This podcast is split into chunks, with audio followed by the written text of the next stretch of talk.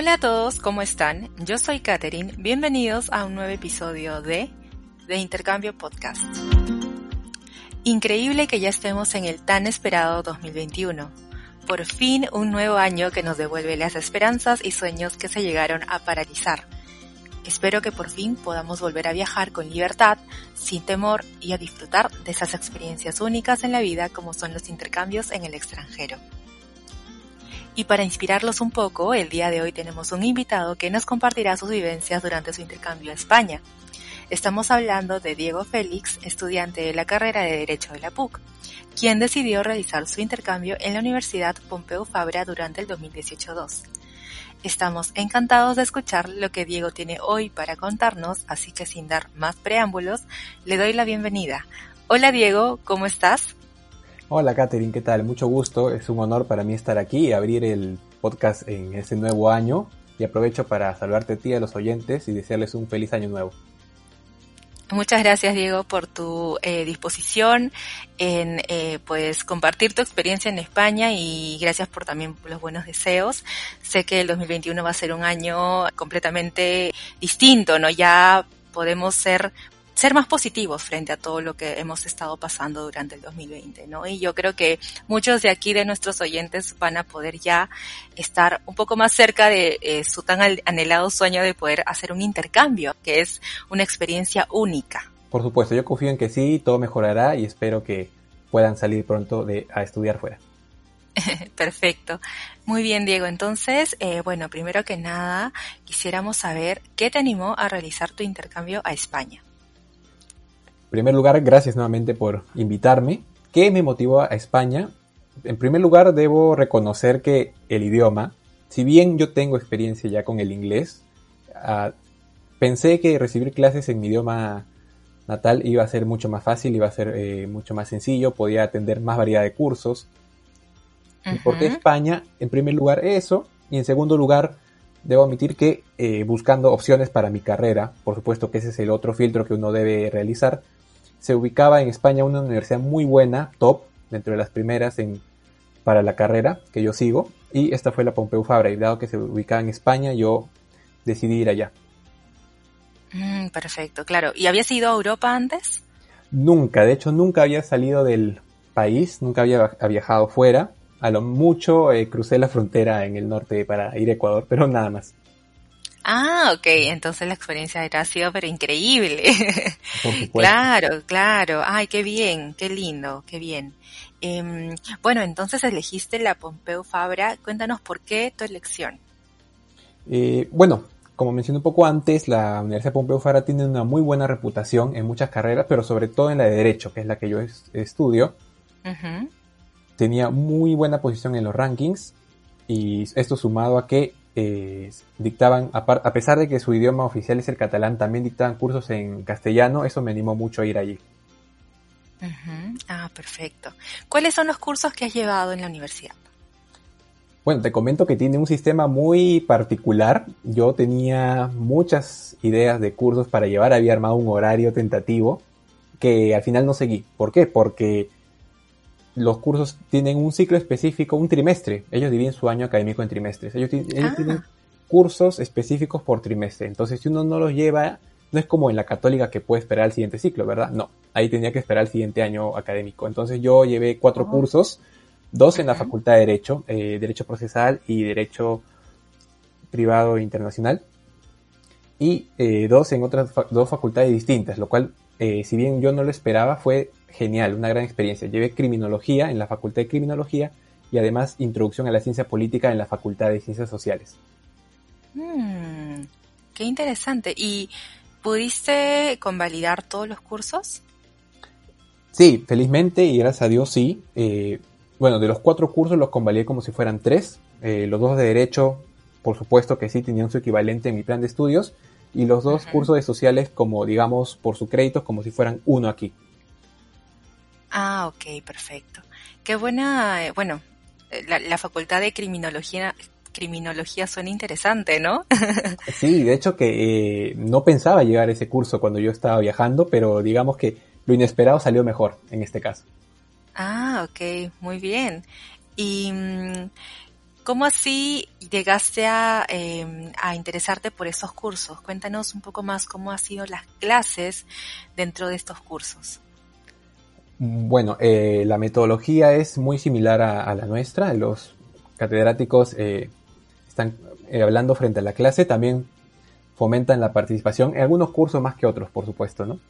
recuerdo que el curso más con más participación era el de ciencia política, se tenía que debatir, de vez en cuando nos daban temas, armábamos grupos, participación individual, grupal, presentábamos tareas cada cierto tiempo sobre distintos temas, comentando alguna lectura y te comento que, bueno, a mí yo creo que la profesora en un buen sentido me agarró de punto porque como se enteró que soy peruano y era el único latinoamericano en esa clase, todos los casos que ellos veían para su clase me preguntaba a mí, ¿no? Que, ¿Cuál era la situación en mi país, en la región sudamericana? Les interesaba mucho cómo, lo que estaba pasando y creo que tuve la oportunidad de aportar bastante a la clase y eso a ella le gustó.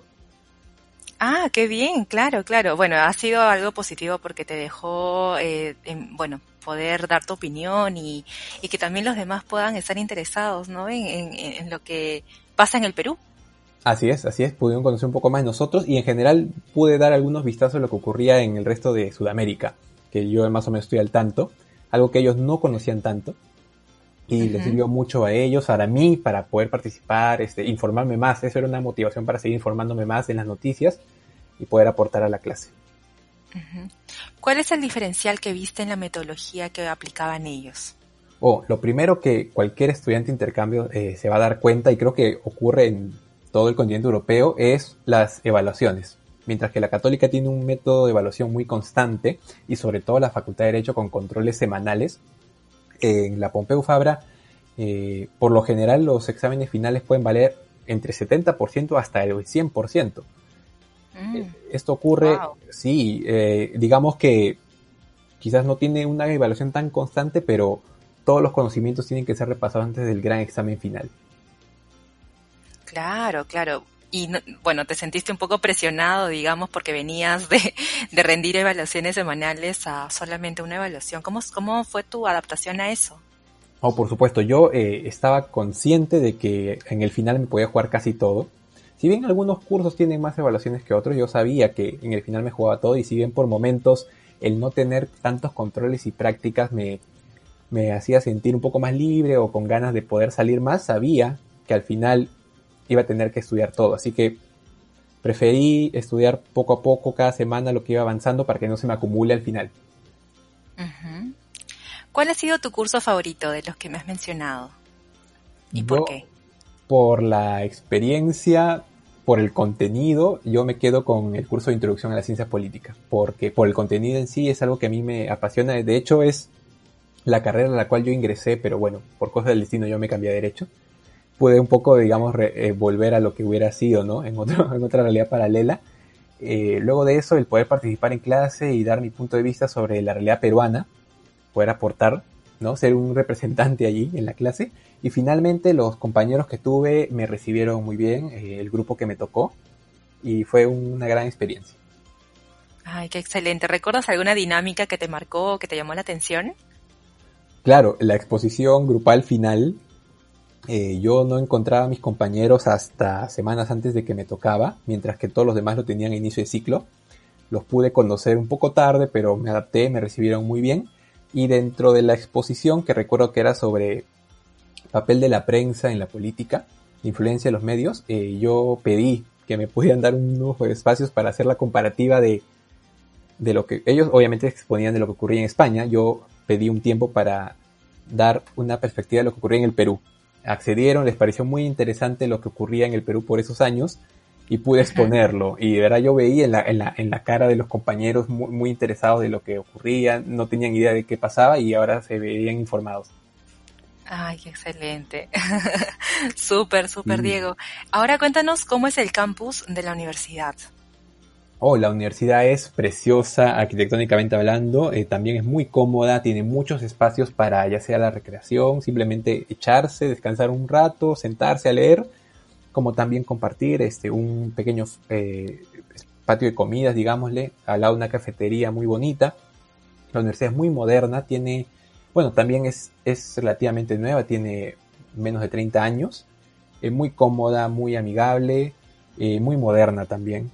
Contaban con muy buenas instalaciones. Los salones recuerdo que tenían este modelo de teatro griego, digamos, mm. como escaleras. Y eh, muy cómodos, muy cómodos de verdad. La universidad es muy bonita y muy, muy agradable. Ay, qué bien. Y con respecto, por ejemplo, a actividades extracurriculares, ¿pudiste hacer alguna de esas? Recuerdo que nos ofrecían demasiado. Yo eh, participé mucho en, incluso antes de clases con los otros Erasmus, que así se les llama a los estudiantes, de intercambio. Actividades organizadas exclusivamente para estudiantes de intercambio. Allí fue donde conocí a mis primeros amigos, con, incluso con los cuales yo hablo todavía hoy. Y pudimos eh, salir a, comer, a pasear, simplemente a ver la, ciudad y, bueno, algo que a mí me encanta, que pude hacer felizmente, eh, salir a jugar fútbol con ellos. Así que literalmente tuvimos partidos internacionales, muchas eh, oportunidades para jugar juntos. Eh, eso fue lo que más me gustó el deporte después de estudiar. Ah, qué bien, qué bien, claro. de hecho, entiendo de que allá pues se les reconoce como Erasmus a todos los estudiantes de intercambio, ¿verdad? Sí, si bien en principio es un concepto creo para estudiantes dentro de la Unión Europea, eh, cualquiera que viene de, del extranjero es conocido como un Erasmus. Ah, excelente. Entonces, ¿y dónde jugabas fútbol? ¿En las canchas de la universidad o en otro lado? Eh, no, eh, entre los estudiantes buscábamos eh, alguna losa, eh, jugamos en distintas locaciones, recuerdo, eh, había algunas que algunas veces veía, íbamos a un campo de gras sintético, en otras simplemente una losa con piso, variábamos de bastante de ubicación. Sí. Ah, ok, ok, ok. Sobre la, la distribución de la universidad, ¿es todo, digamos, dentro de un perímetro, digamos, dentro de un área como la PUC o está como separado por facultades en distintas partes de la ciudad? ¿Cómo es? Oh, interesante pregunta. Sí, olvidé que la universidad tiene eh, dos grandes sedes, muy cerca una de la otra, muy cerca, de, verdad.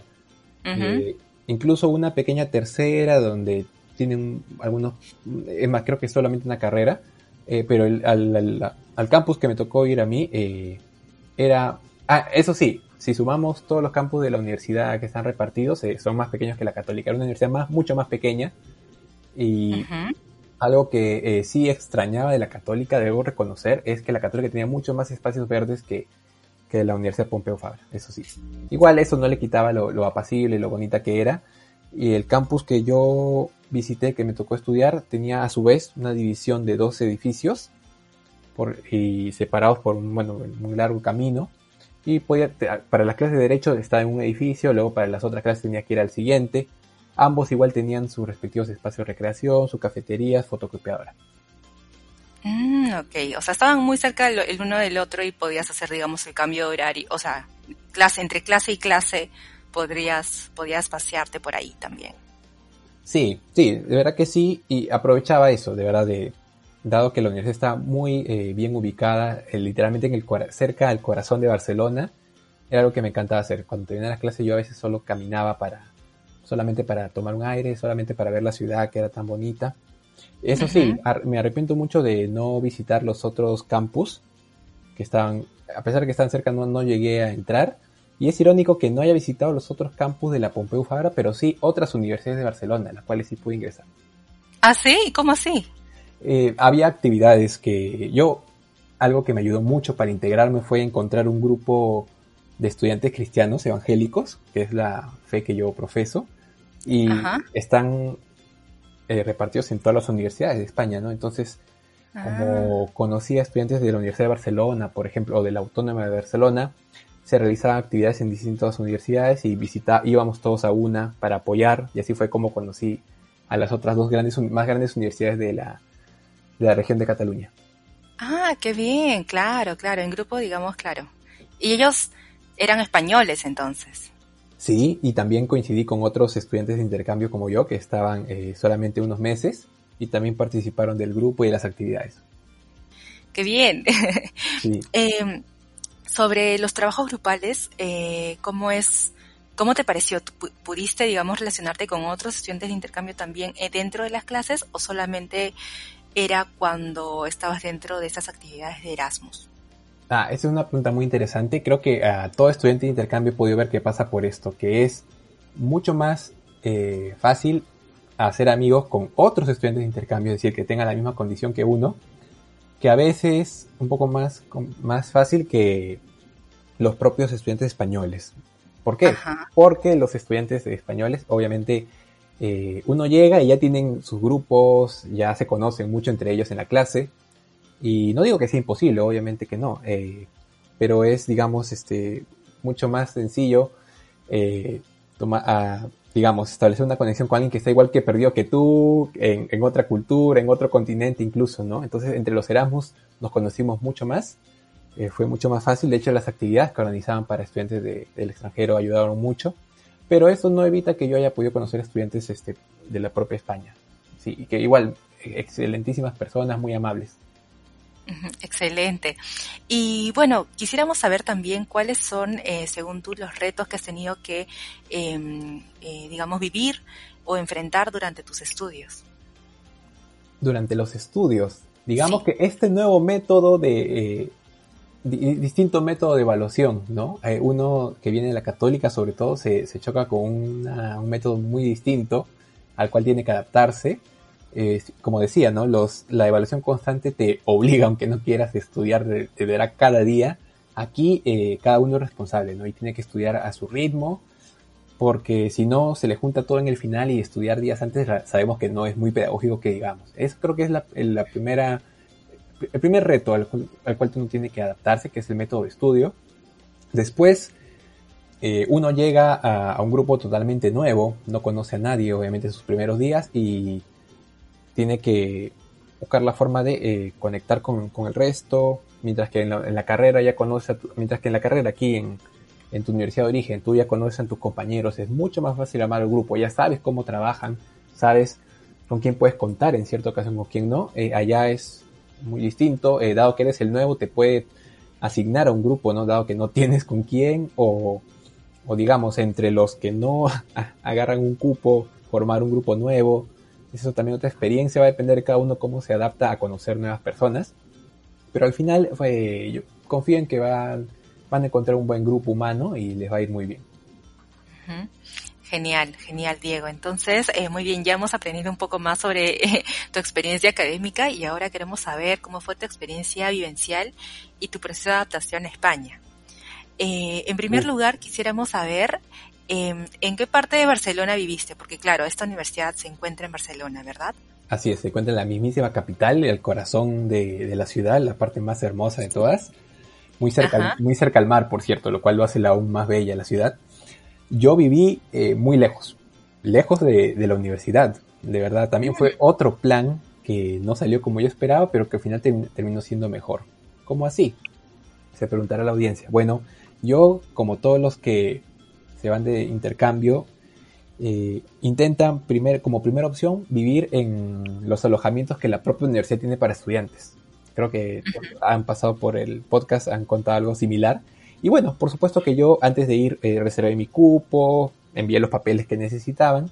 Para esto, eh, los departamentos para estudiantes suelen ser eh, no baratos, ¿no? Aparte por todos los servicios que incluyen, como gimnasio, etcétera. Mm. Y en general, la vida en la ciudad de Barcelona centro es muy cara. El conseguir departamentos ahí son caros, el costo es caro. Pero bueno, yo, a pesar de que hice mi reserva y todo, yo no conseguí eh, alojamiento en el departamento de estudiantes, lamentablemente. Me devolvieron, obviamente, lo que reservé. ¿No lo conseguiste por eh, porque hubo muchas personas interesadas en los alojamientos y lo tomaron? Definitivamente había una alta demanda, era la temporada eh, donde ocurren muchos intercambios, mucha gente postulando como yo, estaba realmente lleno, había lista de esperas, ¿no? En la cual yo estaba en lista de espera y bueno, mis posibilidades de, de alcanzar un cuarto eran bajas y efectivamente fue así. Y eh, algo que tenía la política para residencias en algunas universidades es que dan preferencia a quienes ya estudian toda la carrera, ¿no? Ah, están los cuatro años y tienen que instalarse más tiempo. Claro, claro. Sí, y así fue, bueno, yo no conseguí ese, ese cuarto, pero eh, entonces lo primero que hice fue buscar otras opciones. Hay muchas páginas, para los que están interesados, muchas páginas. Yo sé que todos conocen Airbnb, pero hay muchas más opciones en las cuales buscar algún cuarto o algún piso. Eh, bueno, como repetí, un obstáculo para no eh, confirmar una inmediatamente fue el precio, que era algo alto para mis expectativas, dado que vivir ahí es caro, sí. Y entonces tuve que recurrir a un plan C y fue eh, es buscar, fue un plan bien loco y ya vas a ver que salió muy bien. Fue es, así, dije, me atrevo a hacerlo. Voy a buscar páginas web, iglesias en Barcelona. Voy a encontrar, voy a buscar los correos, contactos de pastores o líderes que, que trabajen en estos lugares. Y voy a escribirles diciéndoles que hay un estudiante cristiano también, peruano de intercambio que va a ir, no tiene dónde quedarse y si conocen alguna familia que pueda alojar a alguien, eh, bueno, que me informen, ¿no? Que me avisen. Así que hice esto sin miedo, sin saber si iba a obtener respuesta. Ya se acercaba el periodo para mandar mis papeles a la embajada y obtener la visa. Hasta que, por fe, de verdad, de milagro, este, me correspondió un pastor en una iglesia muy pequeña, ahí en Barcelona, en Cataluña, y me dice que efectivamente que la casa que utilizan para sus servicios, sus cultos, alquila cuartos también, y de esa forma se sustentaba. Uf, qué bien. Era perfecto para mí, ¿no? Y, no solo por el cuarto, eh, era muy barato. Eso sí, ah, bueno, para ser más específicos y que pueda ayudar a nuestros amigos interesados, ah, el promedio de un solo un cuarto, eh, ni siquiera el piso, solo el cuarto en Barcelona Centro es no baja de los 400 euros. ¿no? Y 400 euros era un cuarto, digamos, pequeño, con lo básico, la cama y el, y el, mueble, un escritorio muy pequeño, algo sencillo, ¿no? 400 euros. Ya si uno quería algo mucho mejor, pues obviamente era mucho más caro. Esta habitación que conseguí gracias a este, a este pastor, este, por cierto se, llama Mark, lo aprecio mucho hasta ahora, estaba a 250. Lo cual era mucho más barato e incluso con servicios incluidos, electricidad y agua, no se cobra aparte. Casi la mitad entonces, claro, y con, con, eso, ¿no? Claro, incluso con todo eso realmente fue una bendición. Pero ahí viene otro pequeño quiebra de la historia muy gracioso porque me comenta y yo digo ya, a ojos cerrados, confirmo, quiero ir, voy de tal fecha a tal fecha. Entonces me envía la dirección del lugar para que yo más o menos sepa dónde quedaba y estaba, no te miento, eh, de la universidad a 33 kilómetros, 30 kilómetros más o menos de distancia. Dios. Lejísimo, lejísimo, comparando en Lima es mucho más lejos de lo que a mí me toma ir a la universidad. Yo decía, no puede ser. Yo con razón decía, ¿por qué era tan barato? Y era porque era, eh, no era Barcelona propia ciudad, capital, sino una población, un pueblito cerca. Claro, las afueras. A las afueras de Barcelona, exacto. Y un pueblo mucho ah. más pequeño, con mucha más mm, pequeña población, ¿no? Y yo dije, ¿ahora qué voy a hacer? O sea, me desanimé, pensé decirle, bueno, ya no haré el esfuerzo para pagar más, pero estuve investigando y Barcelona tiene algo que eh, yo envidié mucho también, creo que todos los que vamos nos sorprendemos, un sistema de transporte primer mundo, de primer mundo, A1, interconectado, con medios de transporte súper modernos, limpios, y tiene cuatro opciones, ¿no? Tienes el tren general, que es digamos como nuestro tren eléctrico que recorre grandes distancias, tienes el tranvía para recorridos cortos, los buses, y finalmente el metro subterráneo, que muchos conocen. Así que eh, me di cuenta que usando estos medios de transporte sí me, me salía cuenta. Con tren era algo de 35 minutos, creo. Todo ese trayecto larguísimo que aquí en Lima sabemos que nos tomaría la vida. Claro, claro. Y 35 minutos en Lima es como, o sea, medio normal, ¿no? Es lo que uno demora para ir a un trabajo. Sí, incluso estando cerca, porque sabemos por la hora punta, etcétera, ¿no? Y era una distancia enorme en 35 minutos, muy rápido, y dije, es un sacrificio que voy a tomar, y lo acepté, llegué, y para eso, otra recomendación a quienes nuestros amigos quieren ir, que para estudiantes específicamente hasta cierta edad, hay tarjetas especiales de, para los servicios de transporte, donde en mi caso yo compré una tarjeta especial. Por tres meses, los cuatro medios de transporte que señalé a un precio mucho más cómodo y podías usarlos de manera ilimitada. Yo obviamente lo tomé, me salió mucho más a cuenta y así fue como eh, aproveché el gran sistema de transporte de, Barcelona y pude vivir, si bien un poco lejos, pero sin problemas para llegar a clases. Claro, qué bien, qué buena estrategia que, que, elegiste realizar, Diego. Eh, de repente puedes compartirnos el nombre del hospedaje. Imagino que hospedan no solamente a, a personas evangélicas o, solamente es a, ah, no, no, no, para nada, no, está abierto. Sí, claro, está abierto a, quien quiera, quien, quien no pueda acceder quizás a algo de un costo mayor. Y como les digo, el, si bien está en el mapa, ¿vale? les va a parecer muy lejos de la, de, la capital Barcelona Centro, los medios de transporte son una gran ayuda. ¿no? Eh, es la casa, eh, funciona la misión de la Iglesia Alianza. Se encuentra en el pueblito de Las Franquesas, a las afueras de Barcelona. Y si hubiera alguien muy, muy interesado realmente en tomarlo, eh, bueno, por ahí podemos ver la forma de, contactarlo. El pastor se llama Mark Lugo, es peruano incluso, o sea. Ah, un peruano, sí, incluso un peruano también, cristiano como yo, y algo que también debo eh, mencionar que fue de mucha ayuda más allá del hospedaje y el costo, que él paraba mucho ahí y fue mucha ayuda, un gran amigo, casi mi, casi mi padre en Barcelona, ¿no? Con lo cual podía conversar de muchos temas, me ayudó mucho, me, llevó también a, pasear a otros lados, o sea, una gran bendición, de verdad, hice un amigo más. Qué bueno, ay, qué excelente, qué excelente experiencia, eh, y qué bueno que hayas podido contactarlo a él, qué bueno que de verdad te respondió, increíble, buenísimo, como dice Diego a nuestros oyentes que nos están, este, que están ahí atentos, tomen esto en cuenta, ¿no? Es una, es un buen tip porque Barcelona es caro. Es, caro, es caro, sí. Sí, el alojamiento es carísimo y pues imagino que muchos estudiantes quieren obviamente ahorrar para poder viajar alrededor, hacer un Euro, trip después. Por supuesto. Entonces, este, o de repente tener otras experiencias, no sé, culinaria, culinarias dentro de Barcelona. Claro, claro, es importante eso. Qué bien, Diego, excelente. ¿Pudiste eh, de repente conocer a otros estudiantes también alojados en ese lugar? Yo, curiosamente, era el menor en esta casa de dos pisos las demás personas ya se encontraban trabajando. No, digamos, no eran tampoco muy mayores, ¿no? Pero ya se encontraban trabajando, yo terminó la universidad. Y un grupo muy diverso también, eso sí. Eh, las reuniones en las que coincidíamos pude conocer más de otras culturas. ¿Por qué? Porque tenía una amiga ahí eh, venezolana, otra pareja chilena y un, eh, un señor español, por supuesto, y otro de Marruecos. Así que era un grupo también, era una, un mini intercambio también ahí. Mm, excelente. Y, por ejemplo, ¿cómo hacías con el, con el tema de la comida? ¿Te preparabas tú? ¿Almorzabas en el campus? Oh, es, un, es una buena pregunta. Eh, sí, como bien lo, lo, resaltaste, el costo de vida es, caro, ¿verdad? Eh, lo primero que tienen que hacer nuestros amigos que se van de intercambio, ya sea a España o cualquier otro país, es no comprar en el primer lugar que vean. Y, he escuchado esta recomendación también en otros capítulos, es muy cierto. Eh, consultar con personas que viven ahí, que te guíen cuál es el mejor supermercado, en, cuanto a precios, un mercado, tan, por supuesto, no tan lejos, pero que también el más barato. Eh, eso en primer lugar, saber dónde comprar, ¿no?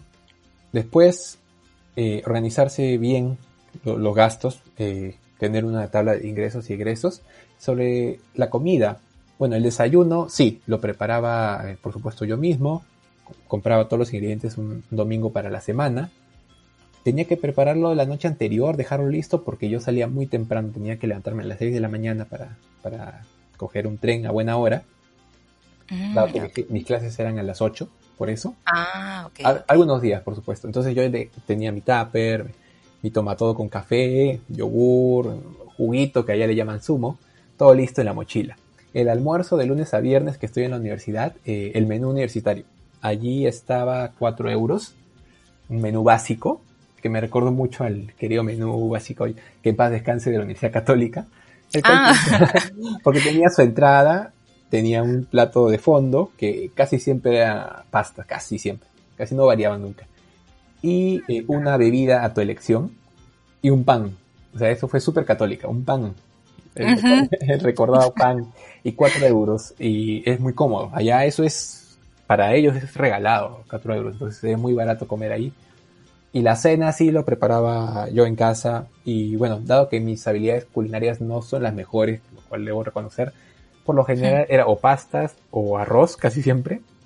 Podía ser arroz blanco, arroz integral y alguna, algo que le acompañe más contundente, que puede ser un filete de pollo, hamburguesa, atún, patatas, como le llaman allá también. Ah, excelente, sí, claro, todo y también balanceado, ¿no? Imagino que también has podido, digamos, este, o sea, cuidar mucho tu, salud alimenticia, ¿no? Eso es importante, creo que creo que es bastante primordial eso, ¿no? Hay muchas personas que pueden de repente por ahorrar comprar cosas que pues no oh, les hacen bastante bien. Comida congelada o, comida chatarra, eh, no, sí, sí, sí, es, este, es, eso es bueno solo de vez en cuando, pero sí, es, es este, no, no lo recomiendo. Puede salir barato, sé que la tentación de comprarlo está ahí, pero no lo recomiendo, aparte que tiene que cuidar su salud, eh, influye mucho la alimentación en el desempeño académico. Em, ¿a, dónde te gustaba pasear cuando estabas en, en Barcelona? Oh, eh, bueno, la persona con la eh, que administraba el, la casa y los cuartos más o menos me, guiaba a qué lugares podía ir. Yo saliendo de la universidad en las tardes me iba solamente a caminar, solamente a caminar, no compraba nada, no me subía a, ningún medio de transporte, simplemente caminaba, veía la ciudad que era bellísima, dos, dos lugares eh, emblemáticos que uno tiene que visitar si va ahí, a los amigos que nos escuchan, la Plaza Cataluña por un lado, la Plaza España, lugares bellísimos, la Avenida Diagonal también que era enorme, eh, muy bellos lugares, la parte del centro de la ciudad, ¿no? Y ya me iba un poco más al, para la playa también la vista era bellísima, el puerto. Muy lindo, muy lindo. Solo caminaba, solo ver, tomar fotos, ya era una actividad para mí bastante recreativa, ¿no? Mm, qué bien, qué bien. Em, ¿De repente tendrás alguna anécdota que nos quieras compartir sobre tu, experiencia de intercambio?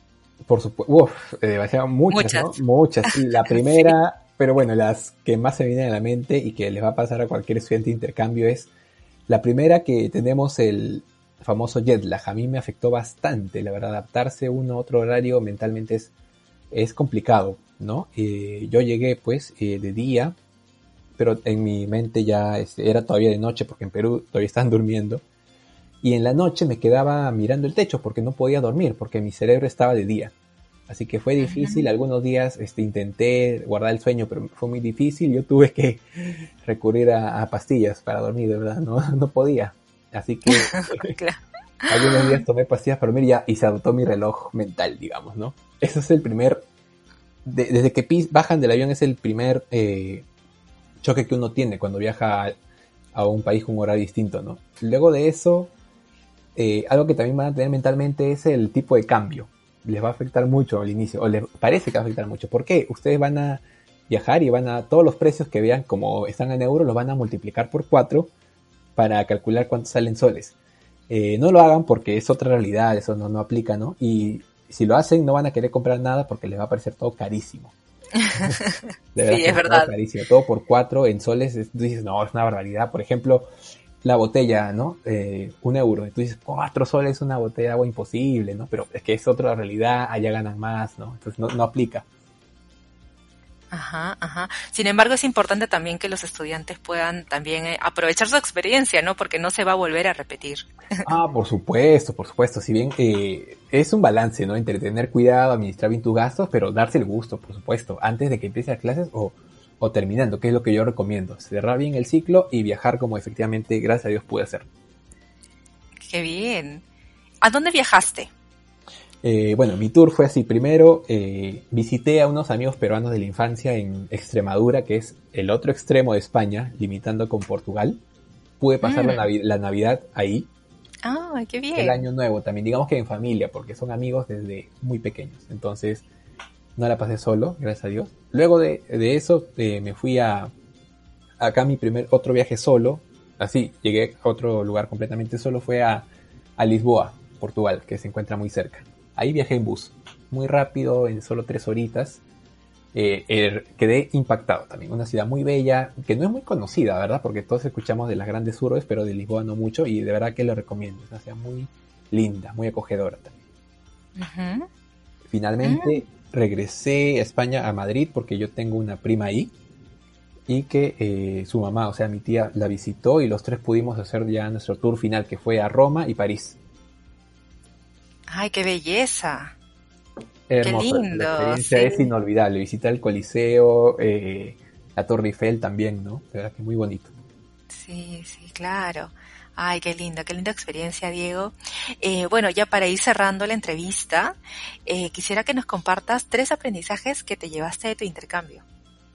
Claro, muchas enseñanzas. La primera, es la de vivir solo, completamente, ¿no? Eh, y eso enseña a algo muy importante que es madurar. Eh, así que, y lo cual implica que uno tiene que organizarse solo, ya no está los padres o alguien en casa viendo que estés cumpliendo con todo, sino que uno mismo tiene que controlarse, organizarse, armar su horario, cumplirlo, ¿no? Eh, organizar sus gastos, como dije, un, plan de ingresos y egresos mensual, ver en qué se está gastando. Eso ayuda mucho. Madurar también implica, pues, yo encargarme de todo lo que es desde el aseo personal, desde mi cuarto, el mantener la ropa fresca y limpia para cada día. Y el de comprar y cocinar, por supuesto. Así que uno tiene que aprender eh, sí o sí a, eso, a durar. En segundo lugar, yo me quedo con la lo bello que es la multiculturalidad, poder conocer de otras culturas, otros lenguajes, otras formas de pensar, la realidad política, social de otros países, ¿no? Pero que es muy, muy, muy valioso, yo me quedo con eso. Y finalmente, eh, los amigos. Además, importante que, que, hacer contactos por, por el solo hecho de conocer los países es la amistad. De verdad, ellos te dan un gran soporte. Hacer amigos ahí te ayuda demasiado, ¿no? Es, es un gran apoyo, ayuda a pasar eh, mejor el tiempo, a poder realizar más actividades y ayudarnos mutuamente. Así que eso y yo son amigos que con los cuales mantengo todavía el contacto y sabemos que ellos de venir aquí tienen, eh, tienen una casa, un techo y yo de ir sé que también cuento con eso. claro, con el apoyo mutuo. Eh, algo, algo que olvidé preguntarte, Diego, es cómo viste la seguridad. Oh, bueno, eh, nuevamente Barcelona es una ciudad muy, muy, muy avanzada, muy, muy segura. Realmente lo, recomiendo. yo sé que, por supuesto, no existe una ciudad perfecta. hay, hay ciertos eh, lugares o por horas que pueden ser alguna, algunas ocasiones peligrosos. De hecho, nuestra charla de inducción a la universidad vino entre varias personas, un policía, para darnos tips de seguridad, digamos. ¡Ay, qué gracioso! Sí, yo recuerdo otra anécdota pequeña que nos enseñaba esto, ¿no? Que, que tengan cuidado que te saquen el celular, que no sé qué. Mientras que nos, yo con mis amigos latinoamericanos estábamos como que, por favor, o sea, nosotros ya somos maestros en cuidarnos en esto, ¿no? Nosotros deberíamos enseñarles a ellos cómo la seguridad, ¿no? Cómo cuidarse. claro, claro. Pero, una chapa vivencial. Exacto, sí, nosotros teníamos más experiencia, ¿no? Pero bueno, obviamente eh, hay que tener cuidado, como en todo lugar. Yo no he pasado absolutamente ningún percance, ninguna situación incómoda, he salido ileso, muy bien completo. Hay que tener cuidado, como en cualquier parte del mundo, ¿no? Cuidarse, saber eh, dónde andar, tener cuidado con sacar algo valioso. Y teniendo esas recomendaciones básicas, la van a pasar muy bien, porque de todas maneras comparando con, eh, con la región, pues Barcelona es una ciudad muy segura, muy ordenada. excelente. Em, y finalmente, Diego, quisiera saber qué le dirías a quienes aún no se han animado a tener una experiencia de intercambio en el extranjero. Bueno, a todos nuestros oyentes, a todos los que lo están pensando o incluso no lo tenían en sus posibilidades, que realmente se animen, que primero eh, pueden ellos tener miles de lugares en la cabeza a los cuales quisieran ir conocer, pero primero deben analizar eh, la universidad a la que van, si, si este país, si esta ciudad tiene eh, una universidad que, que, tenga tu carrera, investigar sobre la universidad, su posicionamiento, su reputación, eh, ver su plan de estudios también es muy importante, porque puede ir uno con la idea de llevar mil cursos, pero si no se edita ninguno de ellos no, no le va a ayudar mucho, ¿no? Entonces, estudiar al fondo a la universidad, su plan de estudios, eh, lo que enseña. Luego de eso, ya averiguar sobre la ciudad en sí a la que va, eh, cómo se va a poder movilizar. Si uno investiga con tiempo de verdad todo eso, la va, va a llegar sin problemas, la va a pasar muy bien. Así que yo los animo a que investiguen, a que estén al tanto de las oportunidades. La Universidad Católica eh, tiene una gran fama de movilizar estudiantes como de recibirlos, así que yo recomiendo que se animen, que investiguen, que averigüen bien, que se preparen. También hay becas para en distintos programas para poder cubrir los gastos diarios. Así que yo los animo porque es una experiencia inolvidable, única y realmente agradezco mucho a Dios que me haya dado este privilegio de poder salir. Qué bien, Diego, muy bien. Excelente, muchas gracias por todas tus eh, recomendaciones, tips para nuestros chicos eh, y muchas gracias, espero que te vaya súper bien eh, a futuro y pues nada, muchos éxitos. Muchas gracias, Katherine, a ti por la invitación. Eh, gracias a nuestros oyentes y de verdad, anímense. Estoy seguro que esto pasará pronto y podremos nuevamente estudiar fuera. Así que anímense y que tengan todos un feliz 2021. Muy bien chicos, eso ha sido todo por hoy. No se olviden que nos pueden encontrar en Spotify, Apple Podcast y YouTube. Nos vemos el próximo domingo. Esto fue de Intercambio Podcast. Adiós.